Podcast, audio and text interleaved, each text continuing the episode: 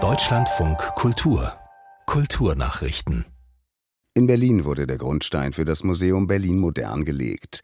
Bis 2027 soll zwischen Neuer Nationalgalerie und der Philharmonie ein Haus für die Kunst des 20. Jahrhunderts entstehen. Auf dem Dach ist eine 4000 Quadratmeter große Photovoltaikanlage zur Stromerzeugung geplant. Außerdem sollen Recyclingmaterialien verwendet und die Versiegelung der Außenflächen verringert werden.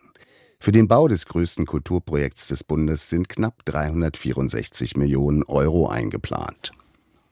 Die Berliner AfD-Landes- und Fraktionsvorsitzende Christine Brinker hat die Ausladung mehrerer Politiker ihrer Partei inklusive ihr selbst von der Eröffnungsgala der Berlinale kritisiert. Sie sprach vor Journalisten in Berlin von einem Zitat kulturpolitischen Fanal. Damit würden auch weite Teile der Gesellschaft ausgegrenzt. Die Berlinale habe sich dem öffentlichen Druck gebeugt. Als Mitglieder des Bundestags und des Berliner Abgeordnetenhauses waren zunächst auch AfD-Politiker zur Berlinale Eröffnung am 15. Februar eingeladen worden. Aufgrund von Einladungsquoten über Kulturstaatsministerin Roth und den Berliner Senat.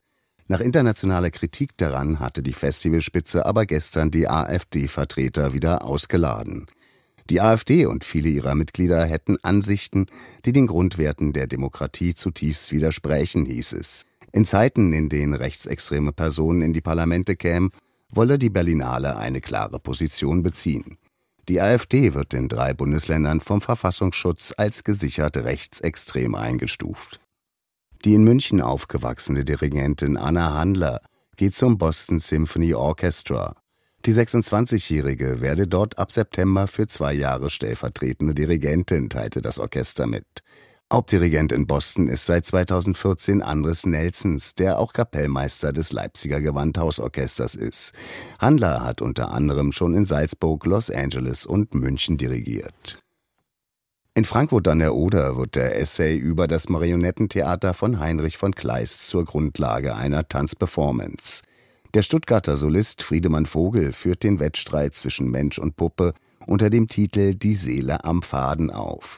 Sein Gegenüber ist eine Marionette, die auf die Bühne projiziert wird.